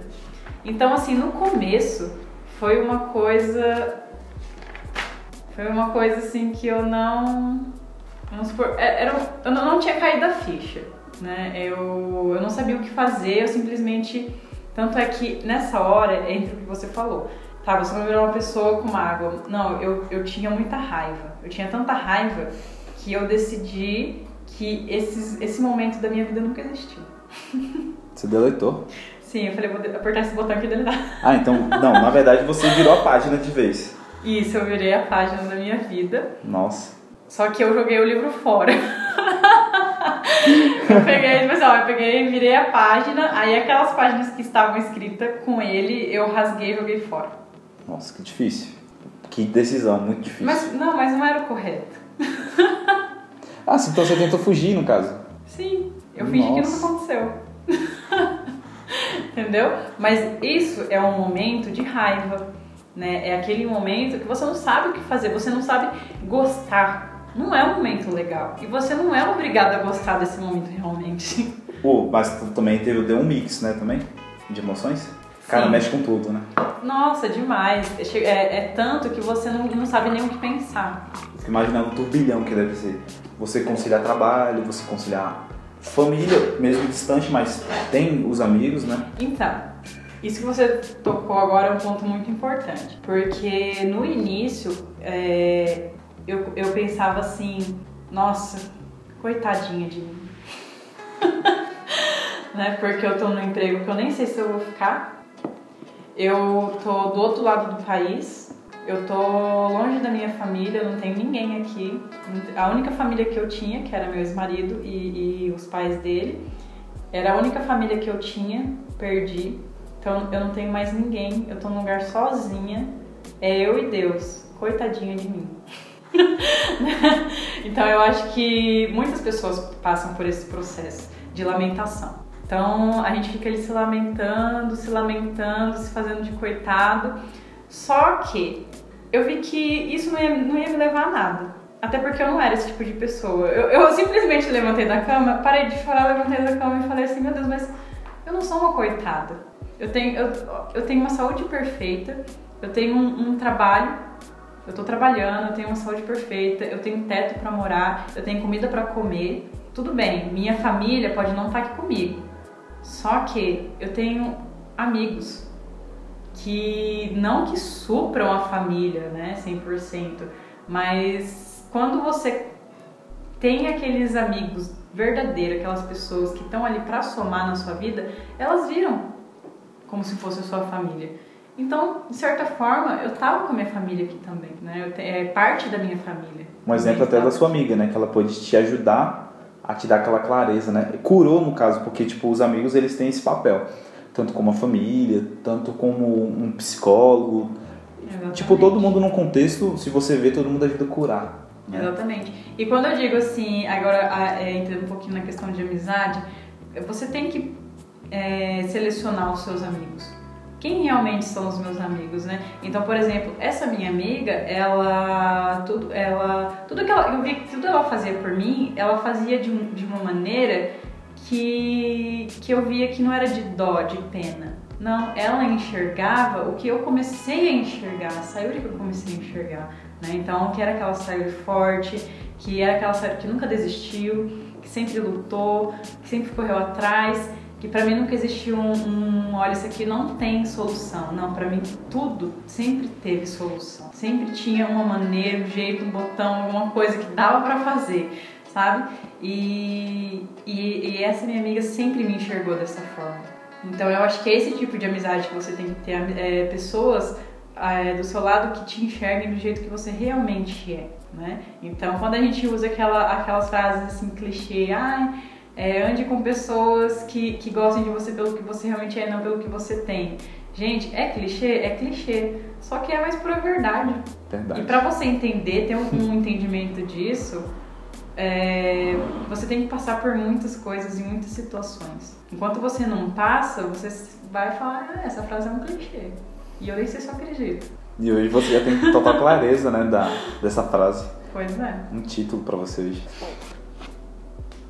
Então, é, quando eu decidi que aquela Sayuri não era sofredora, e sim vencedora, certo? Vencedora, Isso. com certeza. Quando eu parei de vitimizar a pessoa maravilhosa que eu sou, é, e, e, comecei a dar valor, é, comecei a enxergar isso, a minha vida virou, mais uma vez. Só que já mudou para água pro vinho ou não? Sim, tudo, dá, tudo na minha vida dá água pro vinho.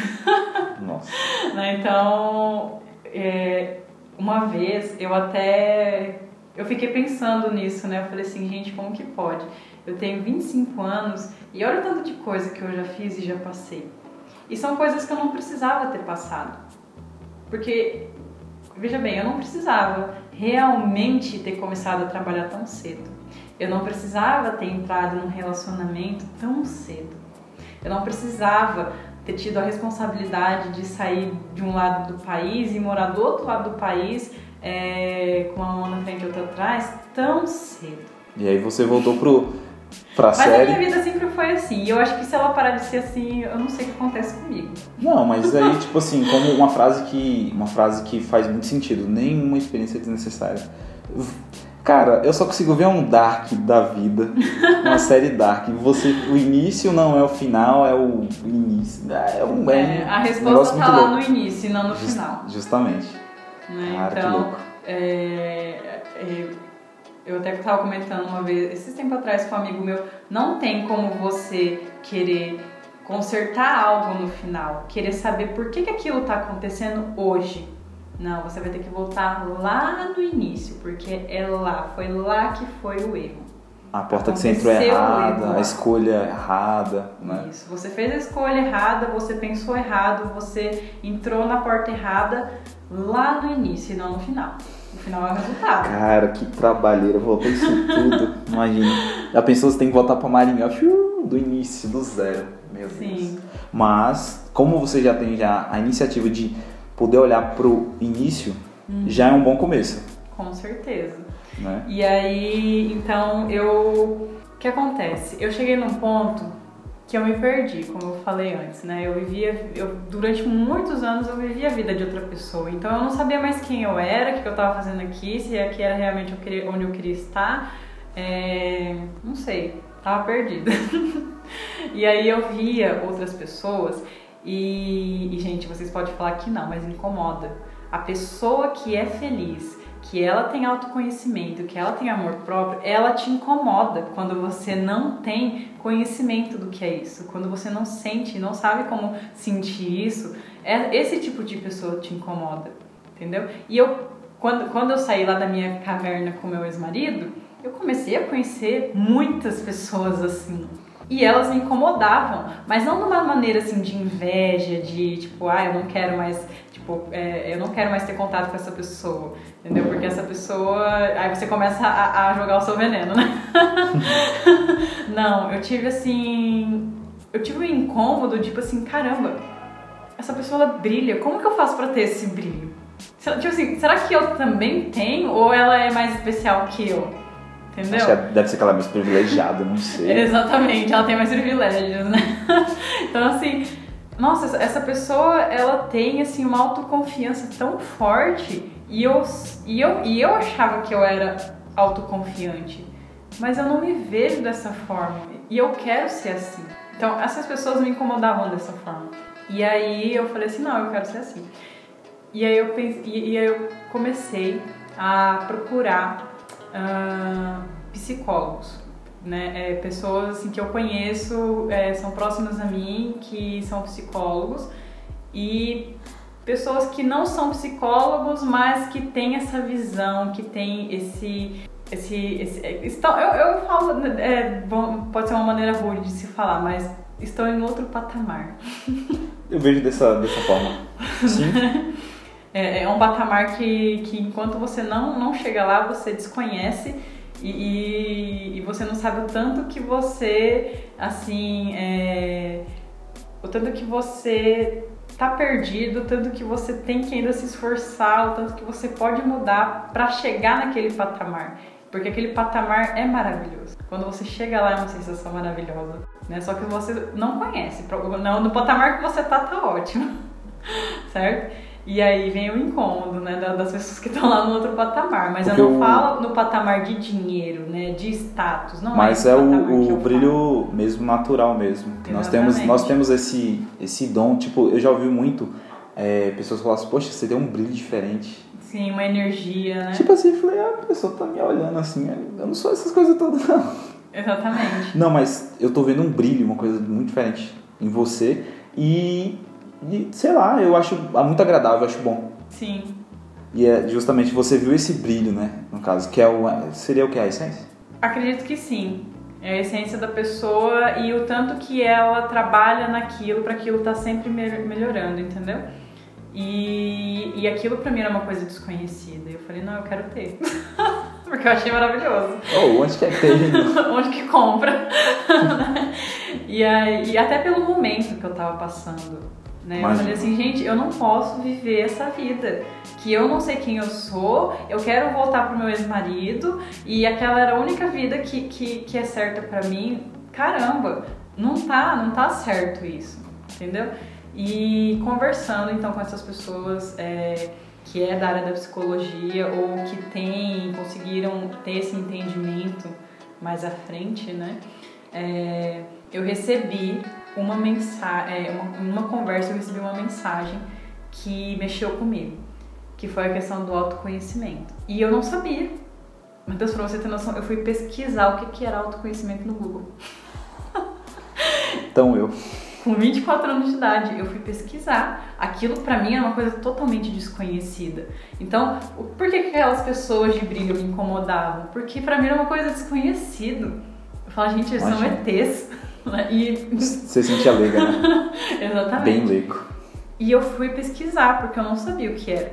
E quando eu vi o que, o que significava, eu falei assim, ok, agora eu sei o que significa. E eu sei que eu não tenho. E como que faz para ter? Então, uma pessoa, minha mãe, ela falou, ela falou para mim como que eu poderia fazer isso. Né? Então, a minha mãe me contou uma história muito interessante sobre a nossa criança interior, que eu não conhecia. E, e aí ela falou sobre a nossa criança interior e ela perguntou se a minha ainda existia. E eu falei assim, não sei. Acho que ela parou de existir quando eu tinha, quando eu fiz uns 13 anos, 14 anos, não sei. E ela falou assim, não, tudo bem. Questão de idade, realmente, a sua criança interior parou de existir.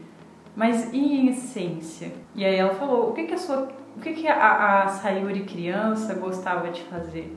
Qual, quais eram os sonhos dessa criança? Ou com outras palavras, cadê a Jéssica? Entendeu? E lembra que a gente falou, a gente até citou Dark, né? Aham. Mas é, a gente falou que a, a resposta tá lá no início. Uhum. Então a minha resposta tava lá no eu criança. Eu não ia, eu não ia conseguir é, ter autoconhecimento, eu não ia conseguir encontrar a Jéssica da Jéssica do ano passado, da Jéssica do ano retrasado, da Jéssica que saiu de Maringá e veio embora para Bahia. Não. A minha cria, a, a, a, Jéssica criança, lá tava a resposta. Ei, cara, que caminhada, viu? E gente, vocês, eu não sei se vocês, é, quem, se alguém já passou por essa experiência, vai, vai entender o que eu tô falando. Matheus, é uma experiência extraordinária. Você chora tanto porque dói tanto, Verdade. porque você e aí você vê que tá funcionando. Você se tá autoconhecendo. Por quê? Porque você, por que, que você chora? Por que, que dói? Por que, que você, por que você sente dor? É, mesmo estando ali é, sem contato com ninguém, você não tá apanhando de ninguém, ninguém tá te batendo, você não, não, não tá caindo, você não tá sofrendo um acidente, mas tá doendo, é uma dor insuportável e é aquele choro que você não se aguenta para segurar, por quê? Que dói tanto dessa forma, porque você começa a se autoconhecer. E quando você se autoconhece, você vê o quanto você é uma pessoa egoísta, o quanto você é uma pessoa Aí você começa- mentirosa. Aí você começa a ver o ego, hum, né? Você que é o tal do ego, né? Exatamente, o quanto você é uma pessoa ruim. Entendeu? Porque você não vai falar, eu vou chegar aqui e falar assim, olá, boa tarde galera, meu nome é Jéssica, eu sou uma pessoa ruim. Você Não, não, vai falar isso, Sempre eu vai- não vou falar isso, Vai ninguém sempre a vai máscara. falar isso. Aham. Exatamente, então essa é a hora que a, a sua máscara cai. Ninguém é bom o tempo inteiro. Verdade. Senão, né, todo mundo nascer com asas e saia voando. Só os perfeitinhos. Exatamente, não tem como. Ninguém é bom o tempo inteiro. E, e quando eu vi o tão ruim que eu era, o tanto, o tanto de coisa ruim, o tanto de, de, de tantas vezes que eu empinei o nariz e saí andando, entendeu? Isso dói muito, machuca demais. Machuca de uma forma. Então, é, primeiro você passa por esse processo até você encontrar a sua criança interior. E aí você chega no momento que você tem que pedir perdão para ela. Porque não é. Pensa você agora, criança, te conhecendo agora. É, você, você teria orgulho de quem você é, das coisas que você já fez? Essa criança teria orgulho do que ela já fez de errado? Não. Com certeza. Então peça perdão para ela. E é doloroso. Porque, cara, a palavra perdão, pra muitas pessoas, é, é muito dolorosa, dá medo. Porque. Você não sabe se a pessoa vai te perdoar. Imagina você Isso. se perdoar. E ainda, e ainda sem falar que é um processo, né? Exatamente. Que o- a questão do perdão é um negócio muito doido. Que aí, quando você pede perdão a primeira vez e a pessoa, é, perdoa, você não quer mais matar a pessoa. É. Você já quer que ela morra por alguém. Aí quando você perdoa mais uma vez, você não quer que a pessoa morra. Você quer que ela machuque o braço, quebre o braço. O, o perdão é muito louco, e, e eu acho que a gente tem uma definição de perdão Aham. que é aquela assim: é, eu quero que essa pessoa me perdoe, mas eu quero que ela me perdoe de verdade. A Aham. gente carrega isso, entendeu? Eu, eu quero, é, quando eu- no momento que eu peço perdão, eu quero que você me perdoe de verdade, que você não tenha ressentimento algum de mim. Então, quando você vai pedir perdão para sua criança, você quer a verdade. Você quer o perdão verdadeiro, que é aquele que você exige das outras pessoas. E você consegue se perdoar? Foi uma pergunta? Não precisa responder. Eu a tenho uma pessoa próxima a mim que tá passando por esse processo e ela não consegue se perdoar. Entendo. Entendeu? Ela passou por esse, ela começou o processo, mas ela não finalizou ainda. Eu tô aí orando para que ela finalize esse processo, porque é um processo quando finalizado. Difícil, né? É escavar, tem que escavar muito, é muito. Exatamente.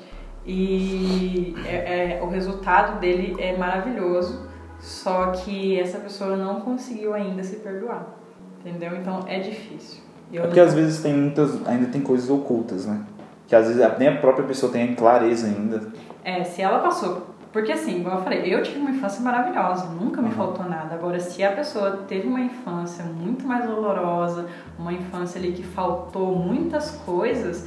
É mais denso, né? É mais complicado ainda. Aí já, eu não sei se ela conseguiria sozinha, entendeu? Aí eu acho que é um processo que ela precisaria de ajuda de outras pessoas. Você passando por essa metamorfose toda foi aquela frase da água pro vinho. Foi? Sim. Eu fiz isso daí numa noite. Numa noite. Nossa, Sim. passei um processo. Sim, É, eu acho que isso é uma coisa que vem de mim. É, às vezes eu não sei o que fazer, como fazer, mas se você me der ali o início do caminho, eu finalizo ele. É uma coisa que vem de mim, eu, eu já nasci assim. Ou não, talvez eu tenha aprendido isso em algum lugar, em algum momento da minha vida. Mas eu sou muito assim. Você é muito resiliente também. Isso Sim, é bem demais, notável. Demais. Porque se regenerar em apenas um dia, tem que ser muito resiliente. Inclusive, resiliente é uma palavra que eu conheço ela desde os meus 15 anos de idade. Então, quando é, foi igual ao autoconhecimento. Quando eu não sabia, eu falei, o que, que, é, o que, que é ser resiliente? E eu fui lá no Google pesquisei. então, eu, eu acho que, como eu conheço né, há muito tempo, desde novinha, desde né, da minha adolescência, então é, pode ser que tenha me ajudado a ser quem eu sou hoje. Né? E então eu passei por esse processo, me autoconheci, doeu, mas tinha que ser feito para eu ser quem eu sou hoje. Pronto. Encontrei a Jéssica que estava perdida. Agora eu tinha que encontrar quem era a Jéssica que eu queria ser. A identidade, né? Exatamente. Então pra você ver que não é uma coisa assim simples de se fazer, né? É, às vezes você fala assim, você pensa, né? Como eu pensei, poxa, eu me perdi.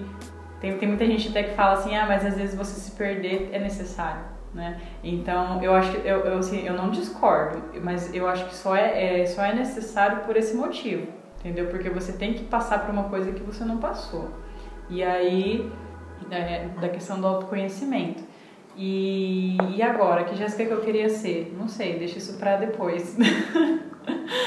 e eu fui vivendo minha vida normalmente. É, para esse ano, e, e isso que eu nem sonhava que o corona ia chegar aqui. Ninguém. Ninguém, é? mas foi um presentão pra gente. Exatamente. É, a gente já tinha, já isso foi início de ano, então a gente já estava ouvindo falar por causa da China, Sim. mas jamais imaginei que ia virar uma pandemia e que ele ia chegar no Brasil, porque eu pensei que a gente, a China tá lá do outro, do outro lado do mundo, Uhum. não vai chegar aqui, do outro lado do mundo. Passa- nós passamos por tantas e foi uma coisa tão distante. Pois Aí é. do nada brotou. Eu falei, não tem, não tem, na minha cabeça não tinha como esse negócio chegar aqui. né? Eu tinha esquecido que, que se eu atravessei o país, por que não o corona atravessar o mundo, né? Com certeza. E então eu nem imaginava, mas, mas ao mesmo tempo é, eu não tinha muita, muita expectativa, assim, por exemplo, de investimento. Eu não tinha expectativa nenhuma de investimento para esse ano na minha vida. Não- na verdade, eu não queria investir em nada, a não ser em mim, na questão, assim, como eu falei antes, do autoconhecimento, é, de, de, de me encontrar novamente, de trabalhar em mim, de, de trabalhar no, no que eu realmente queria, é, quem eram as pessoas que eu queria que estivessem perto de mim, certo? Ah, ao mesmo tempo, como eu fiquei muito tempo é, sem conhecer muitas pessoas e eu gosto de conhecer pessoas novas, eu gosto, eu gosto de ouvir a sua opinião, é, para mim você nunca vai estar errado. entendeu? É uma coisa que você acredita. O, que, o que eu posso fazer é expressar a minha opinião também. Então a gente se comunica dessa forma, né? A gente compartilha a visão, visões diferentes, né? E, E eu, eu- gosto muito disso. E eu posso te respeitar também a sua opinião. Exatamente, entendeu? Então, é, eu tava muito assim nessa vibe, eu quero conhecer as pessoas, mas ao mesmo tempo eu não podia esquecer de, de um ser aí que foi muito importante na minha vida, que foi Deus. Então, é, Deus me deu, me deu muitas forças. Deus me deu uma força que eu não sabia que eu tinha, certo? E, e para você ver, hoje eu tô muito feliz. Hoje eu sou muito uma pessoa muito feliz, Por mais que tenha acontecido é, esses contratempos, eu não falo que eu tenho problemas na minha vida. Quem é próximo de mim até, até dá risada, né? Porque fala assim, ah, Sayuri, e você? Você tá com algum problema? Eu falo, olha, meu bem, eu não tenho problema. eu tenho contratempo. Porque aquilo só é problema se você acredita que é um problema. Certo? Então eu tenho contratempos. então, é, Deus me deu muita força para passar por tudo isso e, e até mesmo para me aproximar mais dele. Então, Deus era uma coisa que eu não, não, eu não, não colocava assim muito na minha vida. Tanto é que antes de eu sair do meu antigo serviço, tinha, tinha, tem uma psicóloga, ela dá aula lá, inclusive, e, e ela fez, é, eu acho que duas vezes aquela roda da vida com a gente, que você tem que pintar, né, é, a, a, ali a parte da, da roda, a numeração ali que você acha mais ou menos que se encaixa na sua vida, por exemplo, ah, na, na, na minha vida de, de relacionamento amoroso, eu vou dar uma nota 5. Ah, sim, sim. Aí você sei como é que é, sei como é que é. Ah. Na, no trabalho eu vou dar uma nota 8. Aí você pinta lá até o 8. E, é, e aquilo no final é para se tornar uma roda da vida. É você tá tipo classificando a, a porcentagem de cada, de cada etapa da vida que você tá passando, né? Tipo assim, é, tem um lado financeiro, tem um lado Isso, amoroso, exatamente. tem um lado afetivo, Isso, e aí você dá uma nota para aquilo. espiritual e vai. Isso, espiritual, exatamente. E aquilo se chama roda da vida. E o certo é ela rodar. Só que no final ela não roda. Né? E, Sempre tem, um, sempre tem uma, uma lacuna que tá triste. Exatamente. É, e, e a minha a minha, a, a minha parte espiritual, a questão de aproximação com é, religião, coisa e tal, sempre eu dava ali um 3, 2. Essa era a minha. Gente, 3, 2, essa era a minha nota. Entendeu? De, de 0 a 10, 3. Quanto Meu você Deus. aproxima de, de Deus? 3. Três. E, e- e, então, assim, isso, isso me fez voltar, me aproximar novamente de Deus, é, me colocar abaixo dele. Porque quem tinha que estar lá no meu pedestal, se fosse alguém, se não ser eu, tinha que ser Deus e não meu ex-marido, né? Mas não, meu ex-marido estava lá. Aquela perfeição, certo? E aí, é, ele me trouxe um sentido, um novo sentido para a vida. Então eu eu tava conseguindo viver a minha vida ali sozinha, né? É, ele tava me trazendo força, me deu sentido. Eu tava feliz no meu trabalho, porém, como eu falei antes, eu não tinha nenhuma expectativa de nenhum investimento para esse ano.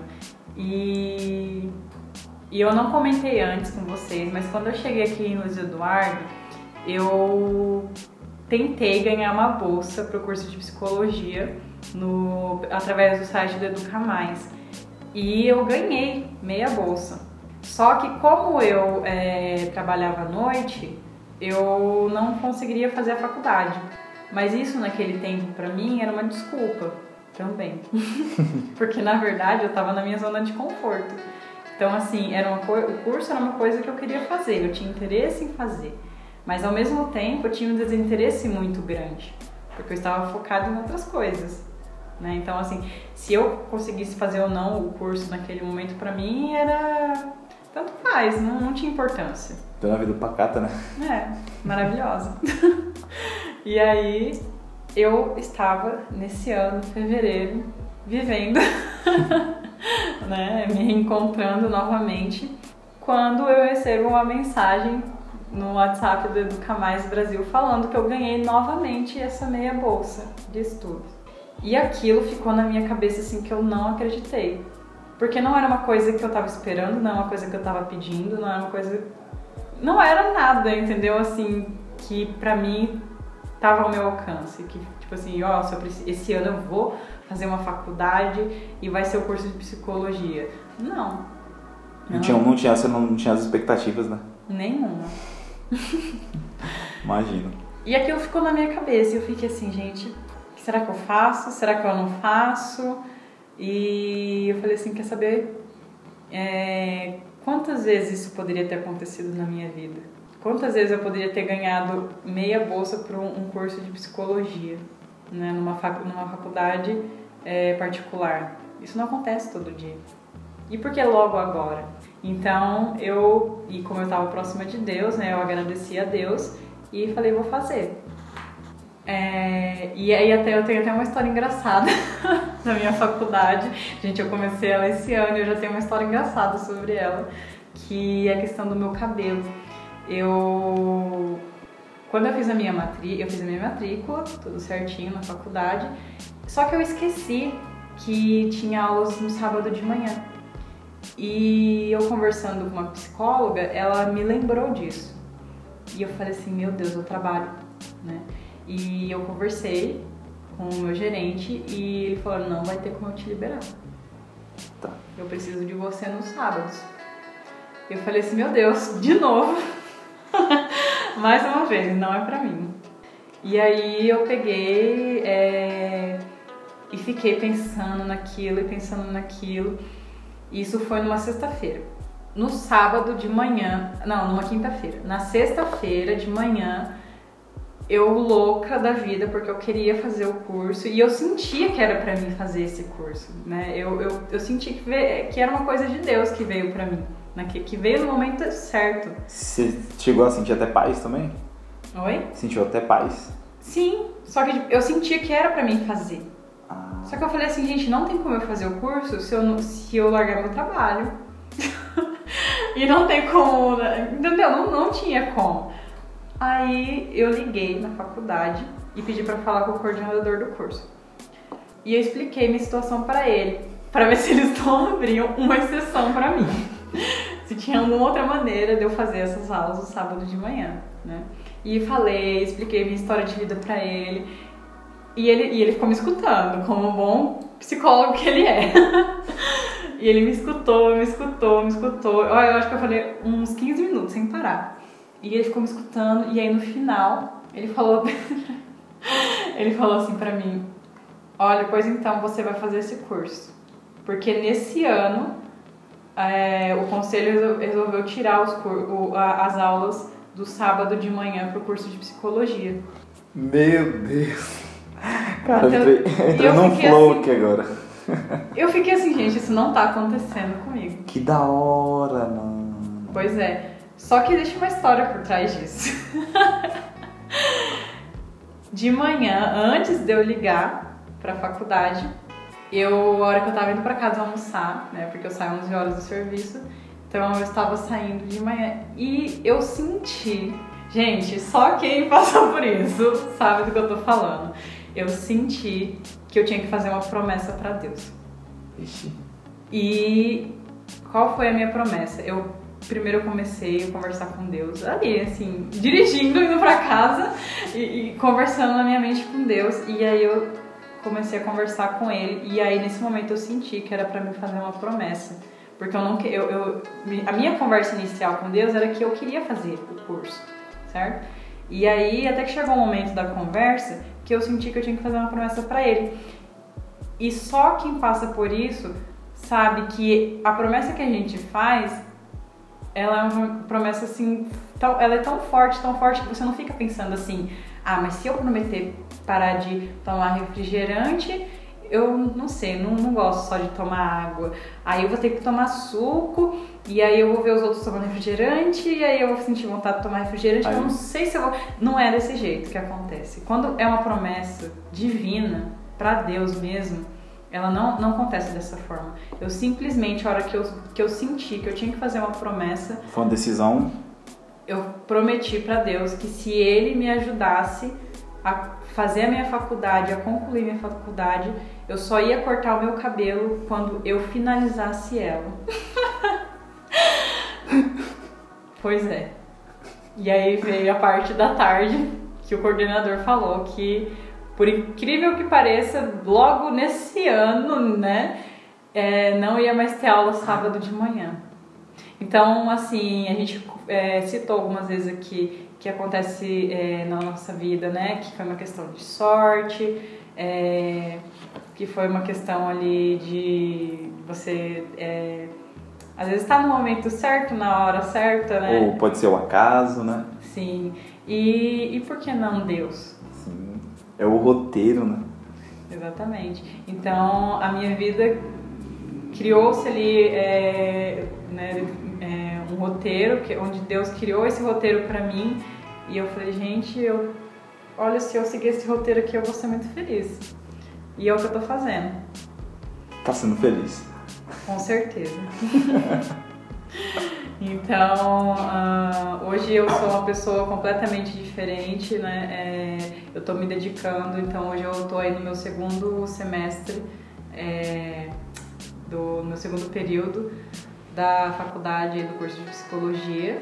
Graças a Deus está dando certo, estou gostando muito do curso e, e hoje, né, comparando aquela Sayuri que tinha é, 17 anos, que saiu do ensino médio, não fez faculdade porque estava perdido e não sabia o que queria da vida. Comparando essa Sayuri com a Sayuri de hoje, eu sei exatamente o que eu quero e eu, agora aquele sentimento que eu tinha em Maringá, poxa, eu não pertenço a esse lugar, aqui eu tenho o sentimento que sim, eu pertenço a esse lugar e eu tô no lugar exato para ser feliz, para fazer a minha felicidade. E olha que legal, não que isso seja 100% mérito meu, porque muitas pessoas passaram, né, pela minha vida para me ajudar a ser quem eu sou hoje. Né? Eu fui construir, eu acho que a gente é, a gente depende de outras pessoas para a gente se tornar o que somos hoje. Né? Apesar de sermos seres individuais, a gente precisa um do outro para poder. É, isso que a gente está fazendo aqui hoje, eu não estaria fazendo se não fosse por você. Entendeu? Isso eu não estaria fazendo também se não fosse por você também. Exatamente. É uma troca. E quem está escutando a gente não estaria escutando. Uhum.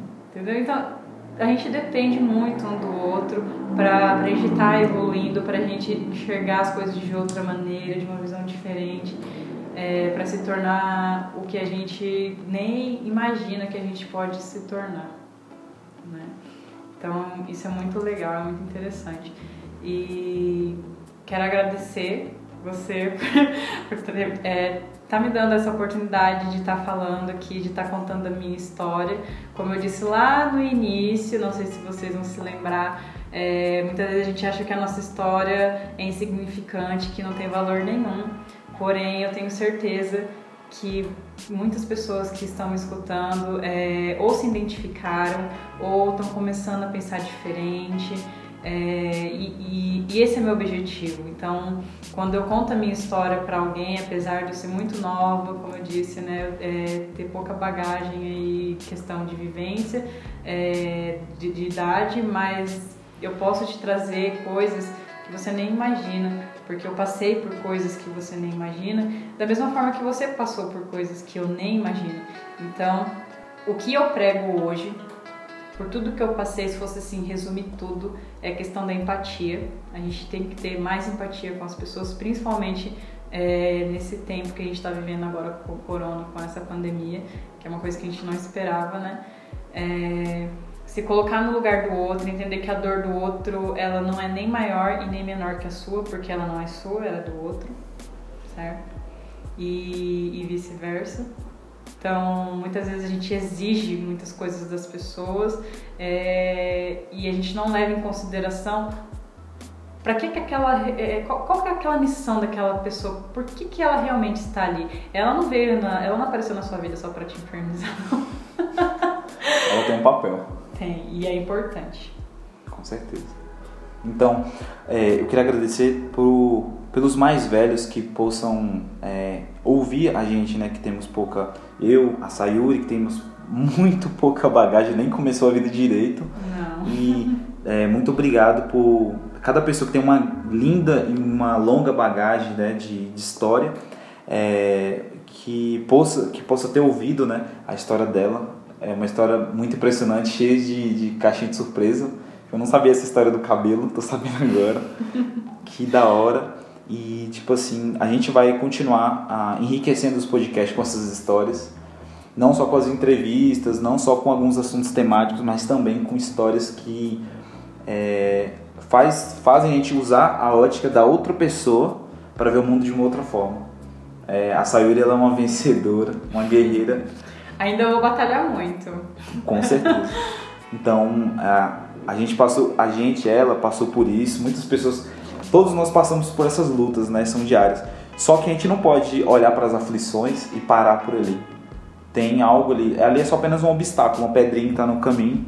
Se eu fosse parar por cada pedra que passou no meu caminho, eu já tinha desistido muito tempo. Então a Sayuri não é uma vencedora, isso eu creio. E lembrando, como hoje é meu aniversário, né? E o presente não é para mim, o presente é para vocês. A Sayuri ela vai estar tá dedicando, né, o, nos tempos livres dela, tá estudando mais, né, a questão da psicologia. Ela não é uma psicóloga, porém, ela já se vê como uma psicóloga. Ela luta, tá batalhando, tem até uma promessa. Com certeza. É, eu acho é, isso que você falou interessante. A gente, quando a gente está fazendo um curso, quando a gente finalmente decide, é, poxa, eu vou fazer engenharia civil, vou fazer agronomia, vou fazer direito, psicologia, medicina, é, arquitetura, seja qual for a sua escolha. Quando você, no momento que você pisa os pés na faculdade, você tem que se sentir já um profissional da área. Porque você vai ser, não é? Sim, com certeza. Então você já tem que se sentir. Então, é, como o Matheus falou, eu ainda não sou uma psicóloga, mas eu, eu, eu já me sinto dessa forma. É, e o legal disso é que eu vou poder trazer um pouco da trajetória de um estudante de psicologia para vocês, mostrar aí é, as minhas lutas diárias, porque não é fácil, uhum. é, até porque eu também trabalho, estudo, então eu, eu represento é, creio que eu represento grande parte aí da população de estudantes que trabalham e estudam, né? E a gente sabe que não é fácil, exige uma dedicação muito maior, é, um esforço maior, né? É, não vou mentir, eu tenho aquela preguiçinha às vezes, né? eu falo assim, ah, Quem não, não? Eu não quero mais fazer isso daqui. Mas aí eu vou lá e levanto, porque eu sei que isso só depende só de mim, né? Agora eu sei que isso só depende de mim. Que guerreira, viu? Que história. Gente, o Sexta-feira está encerrando, gente. Foi muito longo, foi muito longo, eu sei.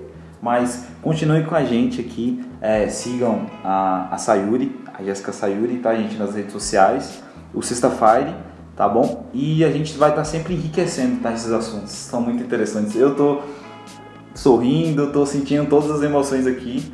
E é muito da hora essa história, sabe, gente? Um grande abraço para todos. E se você quiser, tem seu espaço para você poder mandar um abraço para sua família e para as pessoas que você ama. Ah, que bonitinho. Bom, eu quero mandar um abraço então e um beijo para minha família que está lá em Maringá. Faz mais de um ano que eu não vejo eles, mas eu sei que isso tem aí um, um propósito maior, certo? E eles sabem que eu amo eles. É, graças a Deus a gente tem as redes sociais que ajudam muito, né? A tecnologia hoje ajuda muito. É, a gente não é a mesma coisa, claro, mas o contato, é, a manter o contato com essas pessoas que estão tão distantes da gente, né? E eu acho que isso nunca teve tanto significado na nossa vida, na nossa geração, porque é, agora aqui em Luiz Eduardo a gente sabe que a gente está vivendo uma realidade um tanto quanto diferente de outras cidades que realmente estão tendo que, que ficar em suas casas, que não pode sair de jeito nenhum, que é, tem, é, tem que evitar o contato físico. Então aqui no Eduardo a gente está vivendo uma realidade bem diferente, a gente sabe disso, mas é, mesmo assim tem muitas pessoas aqui que estão conscientizando muito e inclusive é, Vou contar rapidinho uma história para vocês que aconteceu no meu aniversário em junho. É, eu, eu, nunca, eu nunca pensei nisso, ó, eu já moro aqui em Luiz Eduardo há quase quatro anos e eu nunca pensei nisso. Só que com essa pandemia me veio essa ideia. No meu aniversário em junho, quando eu fui cantar, meus, meus, meus amigos foram cantar parabéns para mim, um dia antes, eu, no grupo da família, eu falei assim, olha pessoal, amanhã os meus amigos aqui vão cantar parabéns para mim às 9 horas da noite. Se juntem na casa da avó para cantar parabéns para mim. E eles foram. E aí a gente ficou lá, tipo assim, o pessoal, os meus amigos aqui, né, é, cantando parabéns para mim e a minha família ali através do celular cantando parabéns para mim. Então foi como se eles estivessem aqui comigo.